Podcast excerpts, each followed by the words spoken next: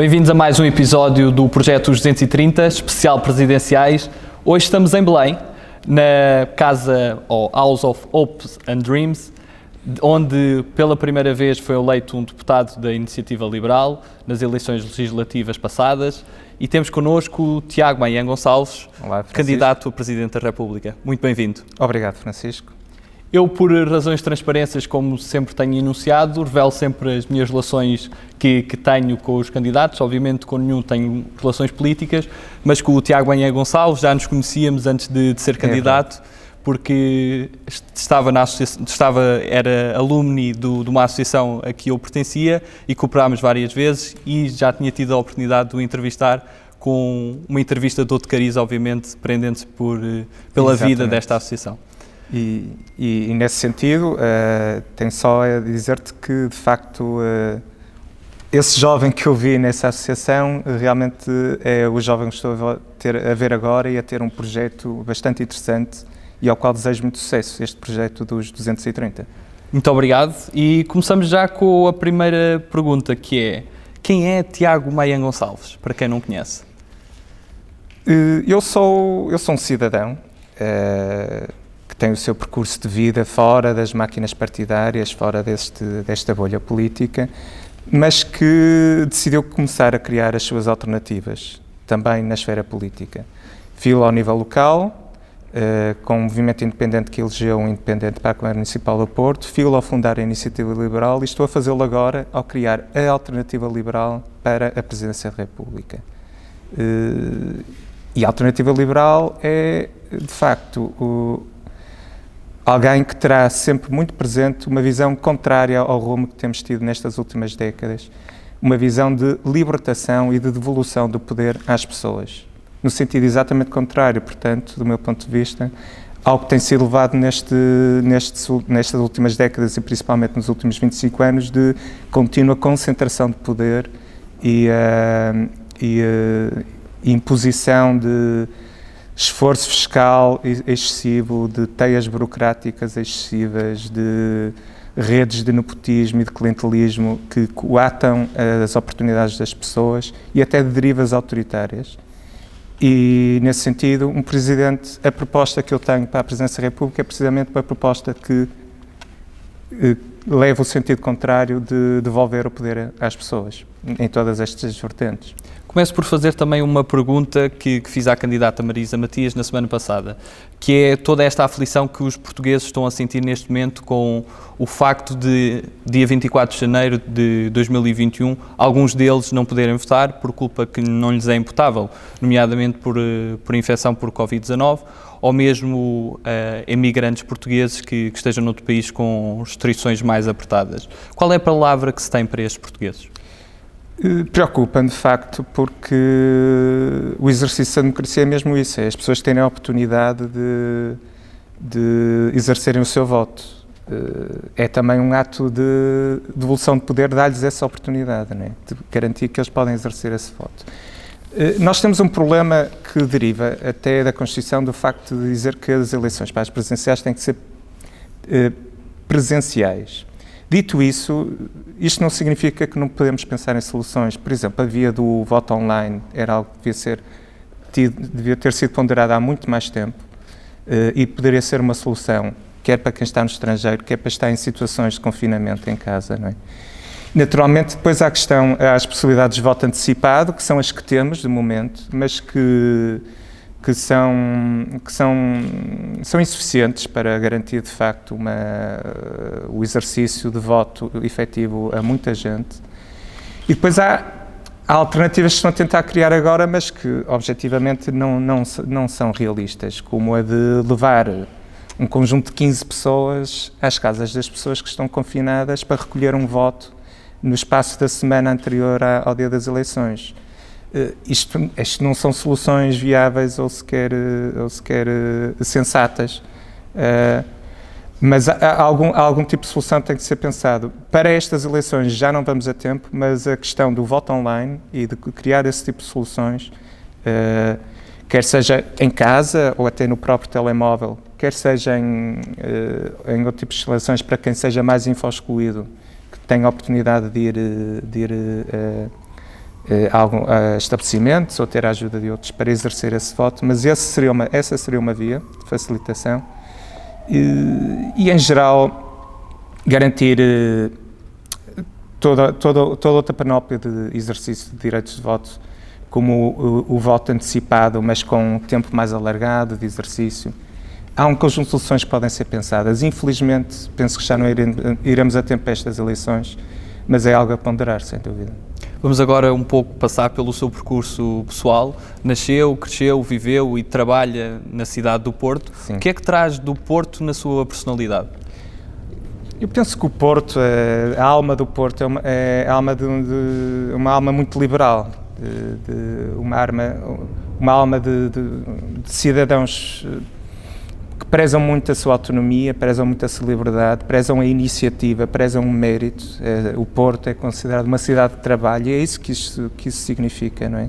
É, é alguém que preza e que sabe que só, só ele mesmo é que sabe o que vai ter que fazer da vida e tem, tem que ter as oportunidades e tem que, tem que ser livre dos pesos excessivos do Estado ou de outras intervenções para poder fazer pela sua vida. E isso é uma característica, eu diria, que, que está imanente na, nas gentes da cidade. E eu quero trazer isso também, também para a visão do exercício do mandato. E estudou Direito no seu percurso, desde a sua infância, quando é que percebeu que o Direito era o curso que queria seguir? Eu, não foi uma escolha muito imediata, sinceramente. Eu, eu até passei no, na, no secundário pelas áreas científicas. Uh, mas, uh, mas depois, uh, quando comecei a ponderar a ida para a faculdade, fiz até testes psicotécnicos para tentar perceber o que é que eu queria fazer, o que é que eu ia fazer, e, acabou, e acabou por ser no direito por por ser uma área das ciências sociais, eu estava cada vez mais interessado em, em, em lidar, em lidar com as ciências sociais, em lidar com a, a comunidade, as pessoas e, e, a interação entre as pessoas. Eh, e o direito apresentava também uma característica de, de ser muito abrangente nesse sentido. E, e entrei e, e de facto, a Houve coisas que gostei mais, mas foi um percurso eh, no cômputo global muito, muito positivo. Também porque descobri a associação que nós partilhamos, que é a European Law Student Association, e que me permitiu ter uma visão tremendamente abrangente do mundo, das realidades, das pessoas e, e que também me contribuiu muito para o meu crescimento pessoal. E, portanto, o que eu posso retirar do curso de Direito e das oportunidades que o curso de Direito deu, nomeadamente a, a nível associativo, são, são todas muito positivas. E depois de, de sair da, da Universidade Católica do Porto, qual é é o seu percurso profissional? Eu comecei logo a estagiar uh, para tornar-me advogado. Uh, a defesa de causas, a defesa de direitos, liberdades e garantias, a defesa do Estado de Direito foi algo que eu também retirei do curso de Direito. E a forma de o fazer é, é pelo exercício da profissão da advocacia, penso que é uma das mais nobres formas de o fazer. Uh, e comecei logo, comecei logo a fazer esse estágio e, e, e a partir daí a, a, seguir uma carreira de advocacia, mas até integrado dentro de empresas ou instituições. Uh, sem prejuízo de eu ser advogado, estar inscrito e também fazer barra, uh, mas sempre foi o meu percurso. E foi um percurso profissional junto das empresas ou junto de instituições. Neste momento trabalho numa instituição privada de, de ensino superior. Uh, as experiências anteriores tive em vários setores de atividade, empresas que trabalhavam em vários setores de atividade, uh, mas isso permitiu-me ter primeiro uma visão abrangente, não só do exercício de direito, mas também do exercício de gestão, do exercício de princípios de, de boa administração, de, do conhecimento de áreas de atividade distintas para além do, do exercício do direito. Uh, e isso também foi muito positivo, do meu ponto de vista, porque o exercício puro e simples do direito, uh, por si, não me, atrair, não me iria atrair, e portanto esse percurso permitiu-me trazer outras, outras vertentes de atuação também foram muito importantes para o desenvolvimento do que eu sou neste momento. E participou ativamente num movimento cívico que terminou com, com a eleição de Rui Moreira como presidente da, da, Câmara Municipal do Porto. Foi aí que também foi o explotar de uma maior vontade política da causa pública ou sente que aparece noutra altura essa vontade? Não, foi sem dúvida. É, o, o, exercício ativo de intervenção política é, despertava-me interesse, mas não o via possível dentro do quadro geral dos partidos, do sistema e do quadro geral político da bolha que, que, que existia no, no, no, país. E, portanto, eu de facto aí nunca encontrei interesse de desenvolver uh, ação política. Uh, e foi nesse movimento que de facto descobri que havia uma oportunidade de um cidadão normal, mas com vontade de fazer algo em termos políticos, havia a oportunidade de o fazer e fazê-lo com sucesso. Foi nesse movimento, inicialmente, que conseguimos eleger um, um independente para a Câmara do Porto. Isso fez-me acreditar que, afinal, então é possível. É possível criarmos as nossas opções eh, políticas, fora deste quadro de más opções. Eh, e, e, nesse sentido, eh, acho que foi o, ali o, o, o germinar de, de, vontade de fazer algo mais. Eh, e esse percurso, percurso eu filo nomeadamente fundando a Iniciativa Liberal, também uma história de sucesso, eh, que já em, em, três anos de vida já elegeu um deputado aqui no continente e um deputado nos Açores, não é? E, e, aqui estar contigo neste momento é também um passo seguinte na criação de, dessas alternativas fora dessa bolha e fora das más alternativas que o sistema continuamente produz e como referiu, é membro fundador da, da Iniciativa Liberal. O que é que levou a pertencer e a fundar este partido também? Eh, há uma razão de fundo mais conceptual. Eu sou um liberal, nunca me, nunca me revi em nenhum, em nenhum dos partidos do sistema e a Iniciativa Liberal é na gênese e é o Partido Liberal de Portugal. Liberal em todos os sentidos. Uh, queremos mais liberalismo económico, queremos mais liberalismo social, queremos mais liberalismo político é liberal em toda a linha. E, e, houve um fator concreto. A Iniciativa Liberal foi fundada em 2017. Eu tinha-me juntado a uma associação já, já existente que, chamada Iniciativa Liberal, que era uma associação que defendia esta causa liberal, tinha já criado um manifesto liberal, mas ainda não caminhava para ser um partido. Mas em 2017 acontece uh, a falha extrema do Estado, a falha extrema dos órgãos de soberania do governo nos incêndios de Pedrógão. E, e, nós, os membros de, da Associação Iniciativa Liberal, na, naquele momento sentimos uma urgência de criar, de facto, uma alternativa a tudo aquilo. O Estado, um liberal não defende o fim do Estado, não é? Defende é que um Estado tem que estar exatamente só onde tem que estar, mas aí tem que ser eficaz e forte na sua ação. E o que vimos ali foi a falha total do Estado, onde ele tinha precisamente de estar. E sentimos um, sentimos um apelo de urgência na, naquele momento, e foi precisamente naquele verão que decidimos vamos ter que constituir-nos como partido, porque é a única forma de termos ação política completa uh, no país. E foi nesse verão e, e até setembro que começámos a reunir as assinaturas. Apresentámos em outubro no Tribunal Constitucional uh, as assinaturas ou em novembro. Em 26 de novembro tivemos a nossa convenção fundadora. Uh, a 13 de dezembro éramos aceitos e definitivamente registados no Tribunal Constitucional como partido. Portanto, uh, foi uma ação muito decisiva e muito rápida e, e, está contido na própria palavra do partido. Somos liberais, mas também somos um partido de gente de iniciativa. E, portanto, uh, conseguimos fazer isso com muito sucesso e depois a história do partido a partir daí é também uma história de sucesso, de gente com realmente com a iniciativa, todos nós, todos, desde o membro de base mais recente até ao primeiro fundador, até ao presidente e deputado, todos somos gente de iniciativa e todos gente, somos gente com vontade de eh, mudar Portugal pela via liberal. E ainda sobre a sua vida, como é que é uma semana na vida de Tiago Manhã Gonçalves? Uma semana normal?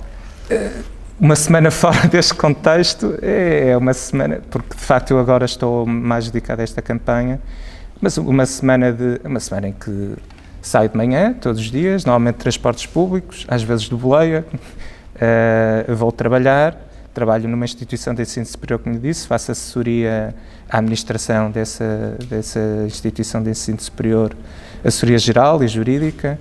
Uh, portanto, ali tenho uma série de clientes internos aos quais tento dar resposta. Uh, almoço normalmente num restaurante lá à beira, que é o Pata Negra tem comida mais tradicional. Eu, apesar de não parecer, sou bastante goloso e, e gosto, gosto de boa comida e comida reconfortante. Uh, e depois uh, regresso a casa, uh, pode em casa posso ouvir uma boa música, ler um livro, ver um filme. Uh, apesar de estar cada vez mais interessado da televisão, neste contexto de pandemia tem sido mais difícil estar com os amigos, mas vai-se arranjando uma solução ou outra, sempre dentro das regras possíveis. Também há sempre a oportunidade de dar uma corrida, isso duas, três vezes por semana, também mais ao fim de semana. E estar com a família também, quando se pode. Eu, felizmente, ainda tenho os meus dois pais e vivo bastante perto deles, portanto há sempre a oportunidade durante a semana de estar várias vezes com eles, o que é bom, é sempre positivo. Uh, e é isto, e depois, é, e depois há sempre uma vertente de trabalho para a iniciativa liberal, isso normalmente em casa, fora de horas de trabalho, dedica-se ali umas valentes horas também a isso, como Presidente do Conselho de Jurisdição. Felizmente somos um partido que não tem problemas disciplinares, uh, não precisa de impor leis da rolha, não precisa de, não tem grandes dissensões nem conflitos internos e, portanto, um presidente do Conselho de Jurisdição do partido não se preocupa, não se preocupa muito com isto na iniciativa liberal. Preocupa-se mais com a implementação uh, dos regulamentos necessários, com a revisão estatutária que fizemos recentemente, numa convenção totalmente online, com mais de 200 participantes. Uh, e, e, pronto, e é isto. E, e, e, agora, recentemente, entrou esta vertente da candidatura presidencial que estou a assumir em pleno. E, portanto, as minhas semanas já estão muito distintas do que eram há, há dois meses ou há um ano atrás. É? E falando dessa candidatura, porquê é que decidiu se candidatar? Porque esta opção não era só eh, não é só nova e diferente em todo o contexto, os presentes nunca tiveram uma alternativa, é absolutamente necessária para o país. O país está num rumo, está no mesmo rumo de há décadas. A pandemia só veio, uh, só veio trazer a lume mais essa, essa questão, mas estamos num rumo, já prévio à pandemia, que é um rumo de uh, contínua concentração de poder nas mãos do Estado, de contínuo domínio sobre a economia e variedíssimos aspectos da vida, da vida em sociedade, até, nos, até domínio sobre os mídias. E esse rumo é um rumo que nos tem levado à contínua estagnação económica do país e, neste momento, à regressão económica. Uh, e única alternativa a isto é a alternativa liberal, é começar a libertar o peso do Estado da vida dos cidadãos, das empresas. E esta esta alternativa liberal precisa também de um presidente liberal que tenha essa visão e que, tal como referi há pouco, tenha em conta que é preciso uh, termos um Estado que não exija mais aos cidadãos em termos fiscais do que eles podem efetivamente dar. E estamos já nesse ponto, já estávamos antes da pandemia. O Estado exige demais aos cidadãos e às empresas. As empresas têm que.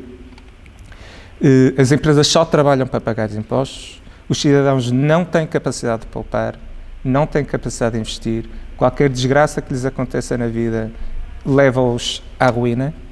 Uh, somos um cidadão em que um jovem licenciado não tem hipóteses neste país porque ou se inscreve no PS ou então o futuro só pode ser lá fora. Uh, somos um cidadão que abandonou os seus, os seus cidadãos mais idosos. Uh, Somos um cidadão de um somos um país onde um cidadão não tem liberdade de escolha na saúde, não tem liberdade de escolha na educação e todas estas vertentes um presidente liberal tem que ter em conta e tentar mudar o rumo.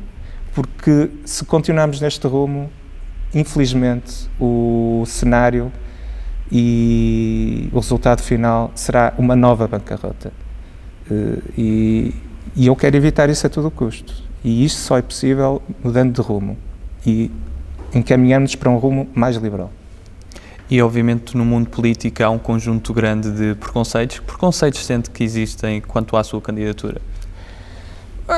Há sempre os papões liberais de que queremos acabar com o Estado, queremos acabar com o SNS, queremos acabar com, com tudo, entregar tudo aos, a grandes grupos privados que só querem lucro. Há, há, há muito, muito, variadíssimos papões liberais eh, que não são a realidade, são narrativas construídas eh, para, no fundo, eh, denegrir o que, é, o que é realmente a proposta liberal. A proposta liberal na saúde, por exemplo, é a única que não tem preconceitos nenhums sobre quem é o dono de um hospital.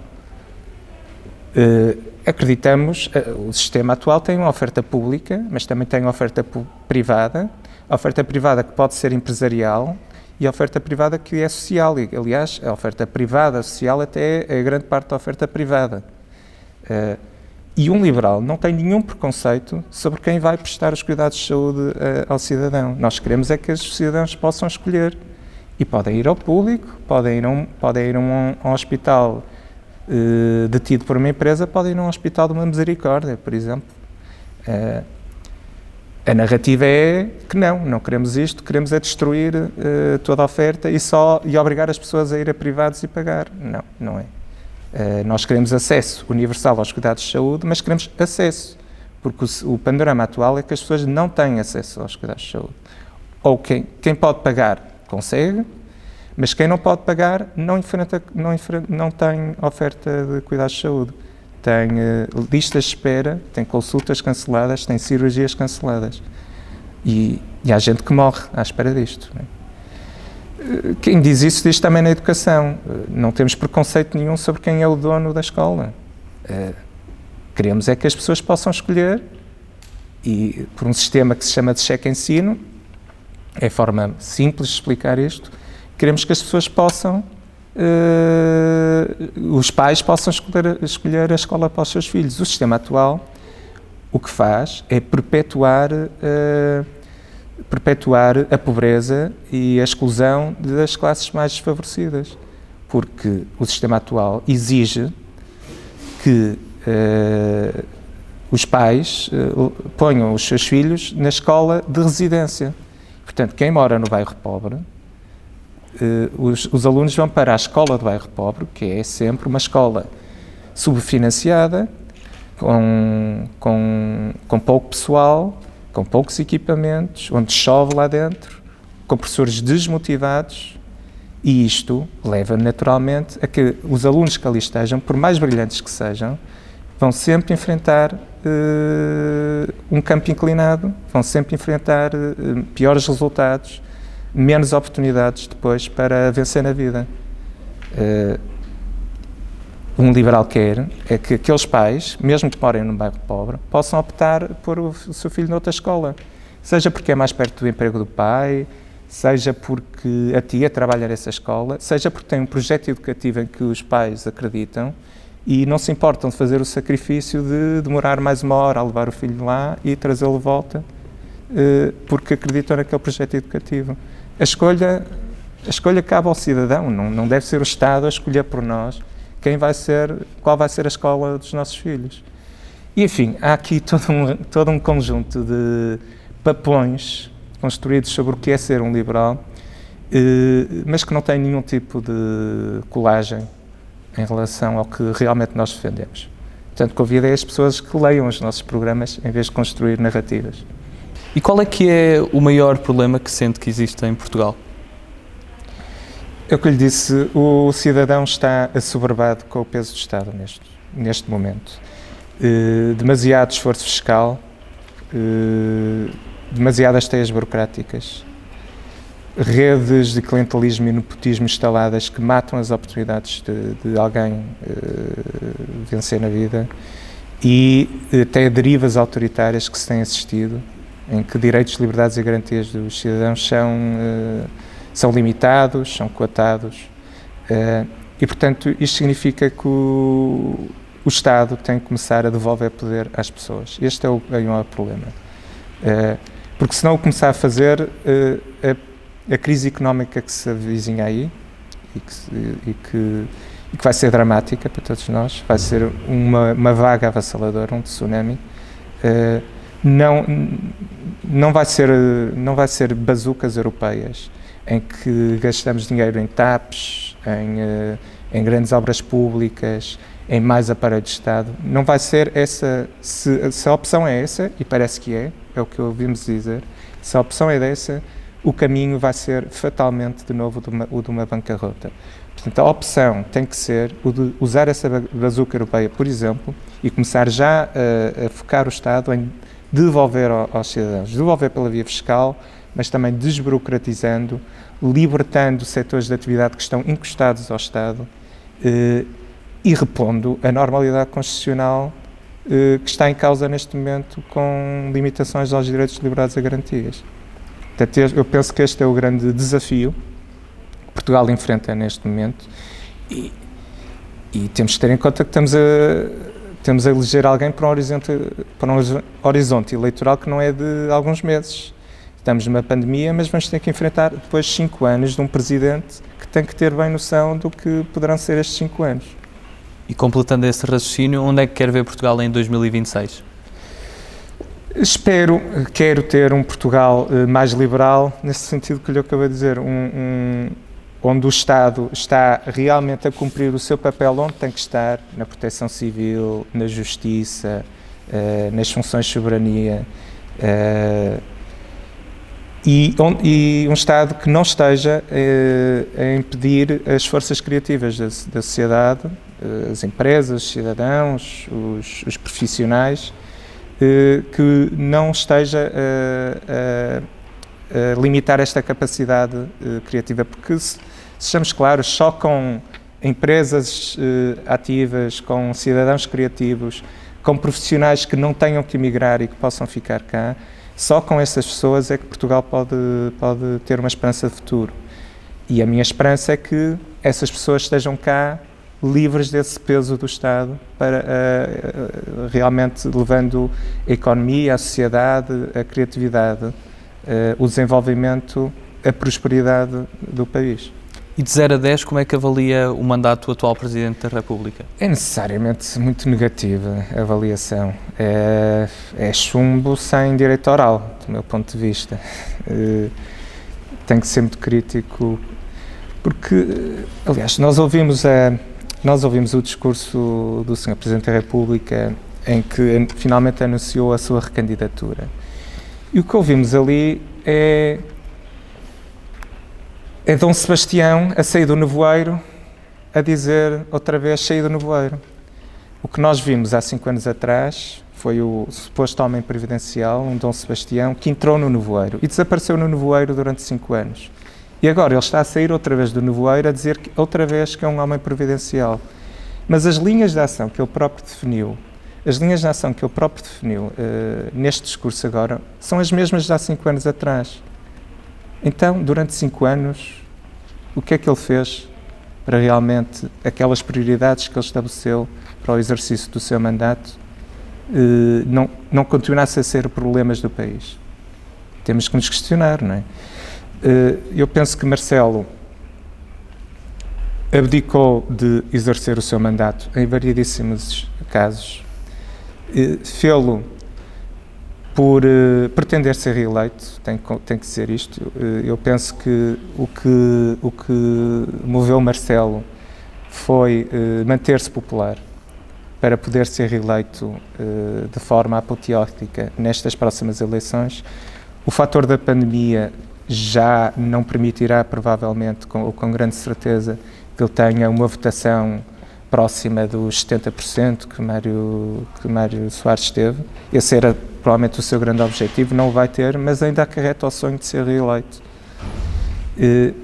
Infelizmente isso levou a que ele levasse a um desequilíbrio enorme do, do exercício dos poderes em Portugal, porque continuamente o Presidente aderiu às narrativas do Governo, aderiu às posições do Governo, aderiu aos, às nomeações que o Governo queria que fossem feitas, em vez de ser uma força de equilíbrio de todos os órgãos de soberania.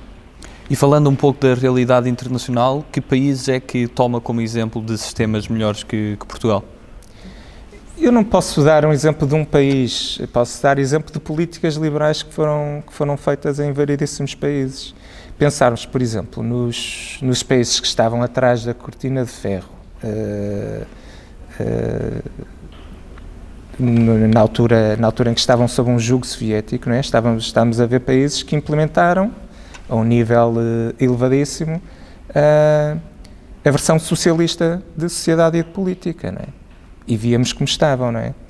Com a queda do, da cortina de ferro, esses países decidiram começar a, adotar políticas liberais, políticas, por exemplo, no foro fiscal, políticas no sentido de desburocratização e de todo um conjunto de atividades e, de setores, uh, políticas de privatização e de, e de remover eh, uma, setores da economia de estarem encostados ao Estado e deixá-los livres para o mercado, implementaram essas medidas, uh, um conjunto variadíssimo de países, essas políticas liberais. Isso levou a que, num espaço de, de pouco mais de 20 anos, grande parte desses países nos tenham ultrapassado. A nós, Portugal, uh, e países que estavam muito piores que nós, eh, em termos comparativos do PIB, do desenvolvimento económico, do, do desenvolvimento social. Temos também uma pergunta de, do Pedro Monteiro, que relacionado também com, com, as funções por inerência que o Presidente da República tem enquanto Comandante Supremo das Forças Armadas, pergunta o que diz um liberal sobre as Forças Armadas e o avultado investimento na sua modernização. Uh um liberal uh, preza as Forças Armadas. Como, disse, um liberal não defende o fim do Estado e uma das funções básicas do Estado que entendemos que o Estado deve ter é a segurança e, portanto, também as Forças Armadas. Uh, eu não sei se tem havido um grande investimento ou se, ou se pelo menos o investimento tem sido na, nas prioridades certas, né, nas Forças Armadas. Não é? Uh, de facto, as Forças Armadas uh, portuguesas são muito reconhecidas lá fora, por exemplo, em missões internacionais. Acho que é um papel a manter, importante. Uh, e eu diria, mas eu acho que há também um papel cá dentro que as Forças Armadas poderão ter, nomeadamente em contexto de proteção civil, ou até mesmo neste contexto de pandemia, haveria coisas que, poderiam estar a ser feitas pelas Forças Armadas e essa colaboração seria essencial. E aí, nesse sentido, há uma vertente orçamental que também tem que ser eh, tida em conta nessas funções que seriam pedidas às Forças Armadas. Uh, dito isso, eu tenho que reconhecer que a questão orçamental escapa um pouco ao controle do, de um Presidente da República, não é?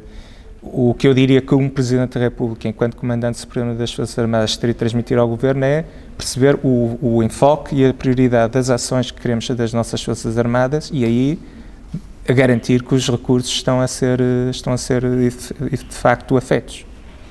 E agora passamos para um segmento de perguntas mais dinâmicas e de resposta mais, mais curta. E a primeira pergunta que, que faço é quem foi, na sua opinião, o melhor Presidente da República?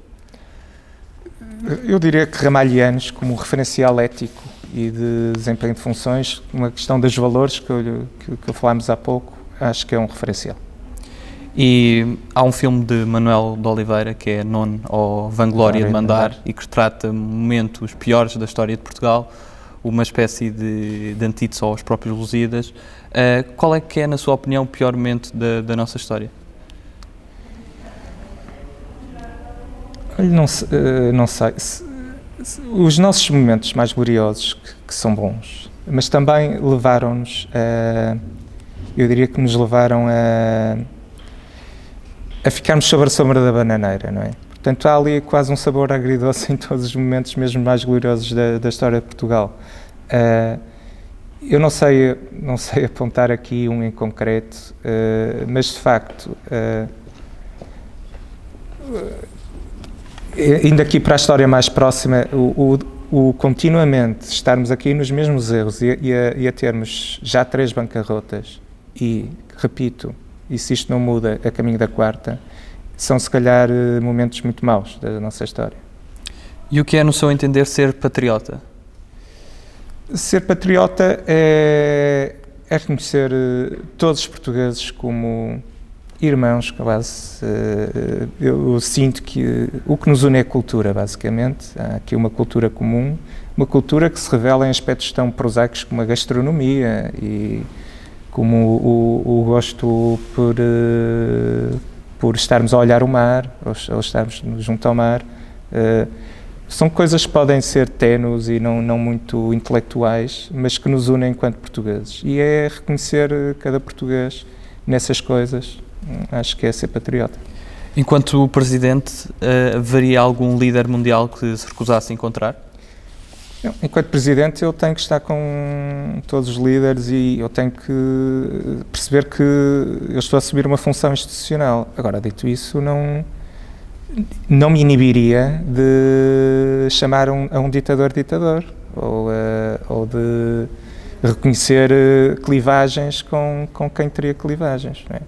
Mas eu, eu, eu, enquanto presidente, tenho que ser mais do que eu e do que os, do, do que os meus gostos ou, ou preferências. E falando de preferências, passamos também para o nosso segmento de escolhas e o primeiro que proponho é entre humildade e ambição.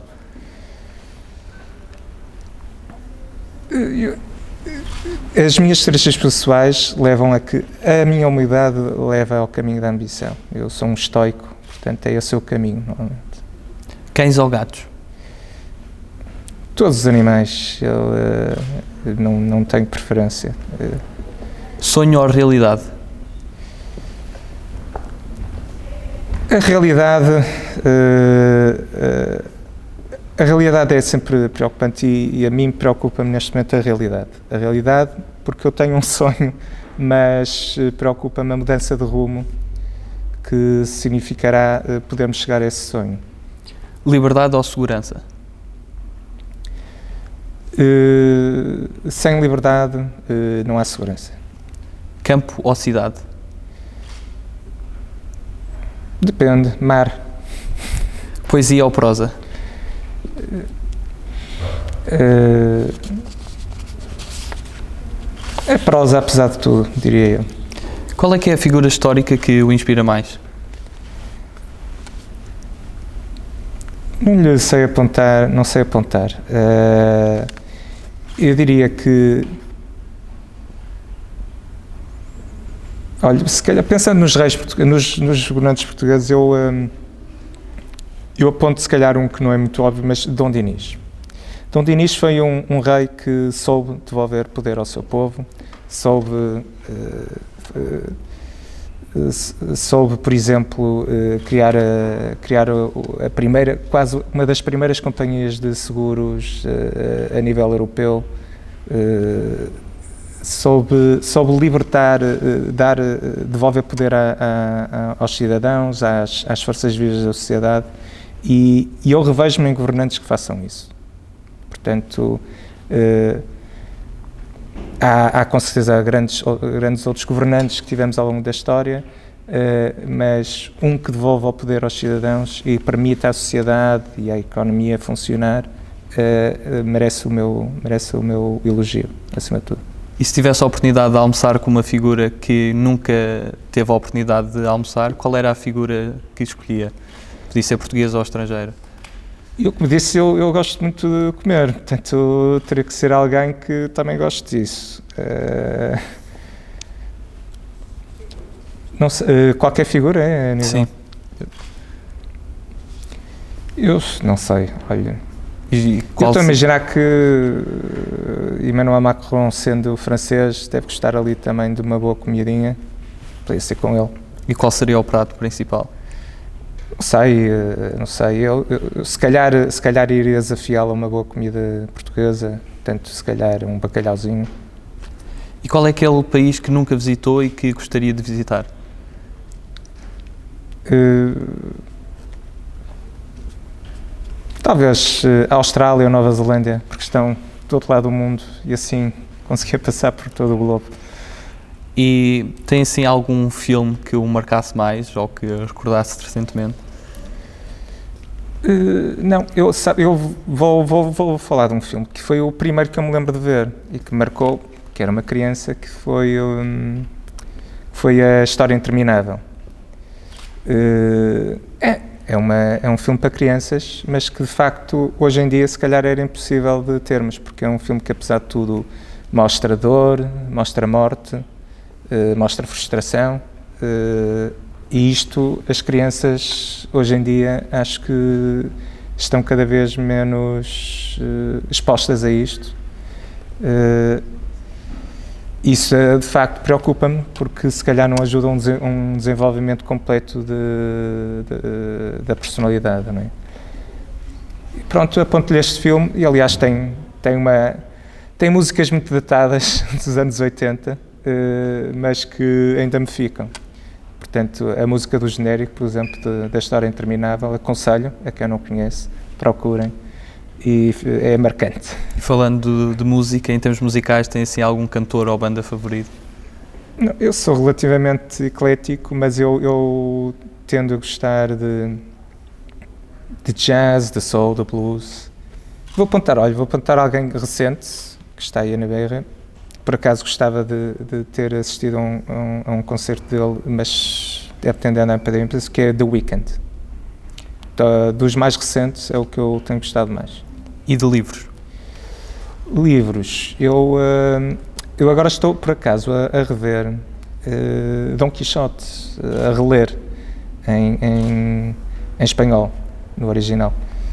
Uh, e, portanto, é o que eu estou a ler de momento. Uh, não é que eu seja muito quixotesco, por acaso, se calhar sou nesta luta, estou aqui numa luta quase quixotesca, mas, uh, mas com, com esperança de, de conseguir algo.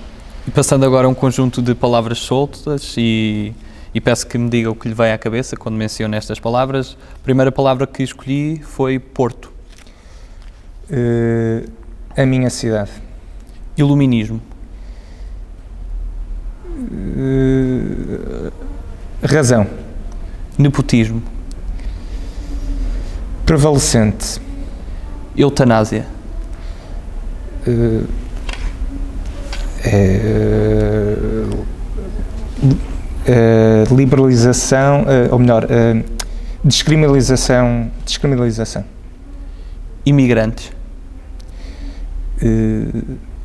É imigrantes ou imigrantes? Imigrantes. Imigrantes, primeiro. Parte da sociedade. E emigrantes. E emigrantes, uh, parte de Portugal. Identidade nacional. Uh, os portugueses. União Europeia. Parte da nossa identidade. Estamos aqui também na, na zona Belém, Restelo, Velhos do Restelo. Uh, sim. Há, há os muitos, há, há muitos. Uh, mas eu, eu, eu, espero que eu espero que apesar de os haver uh, possa haver um novo rumo para as nossas para as caravelas portuguesas. Regionalização. Parte da discussão em descentralização, não, não, as, ponho em, não as ponho em oposição. CPLP. cultura em comum. Nato. Nato? Nato. Ah, uh, nato. Uh, um, uh, um eixo de ação política ainda importante, ainda nos dias de hoje. Saudade? De, de muita coisa, mas saudade, saudade de um futuro diferente. Alternativa? Liberal. E como é que pode existir maior proximidade entre os portugueses e os seus representantes?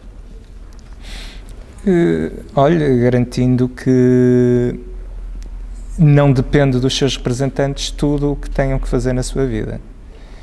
E, e nesse sentido também uh, garantir que aos, aos, cidadãos eh, não seja só garantido um direito de voto, seja também garantida possibilidade de intervenção política e de contacto por outras vias seja permitindo uh, mais petições em vez de tentar, de tentar bloquear, como, como já se viu, e outros tipos de intervenção política, quer a nível local, quer mesmo a nível nacional. Mas, mas acima de tudo, uh, permitindo que parte do exercício do poder seja feita diretamente por eles, em vez de estar concentrada nas mãos do Estado. E se lhe pedissem para resumir Portugal numa palavra, qual era a palavra que escolhia?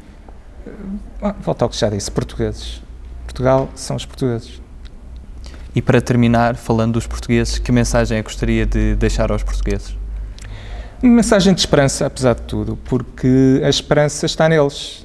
E se elegerem um presidente liberal, têm a garantia de que será um presidente que lhes vai devolver o poder para fazerem eles pela sua vida. Portanto, a esperança está neles e eu tenho esperança porque a força de mudança e de possibilidade de progresso uh, e desenvolvimento está neles, está no que eles podem fazer, eles e todos nós, enquanto, enquanto cidadãos. E, e, nesse sentido, é a minha palavra de esperança e de confiança de que eu serei o presidente que lhes vai devolver essa, essa possibilidade de eles poderem desenvolver os seus sonhos. Terminamos aqui esta entrevista. Obrigado. Tiago Ayan, muito obrigado. obrigado. E terminamos assim. Espero que continuem-nos a acompanhar nestas tantas entrevistas e em todo o projeto e agradecemos o vosso feedback. Muito obrigado a todos.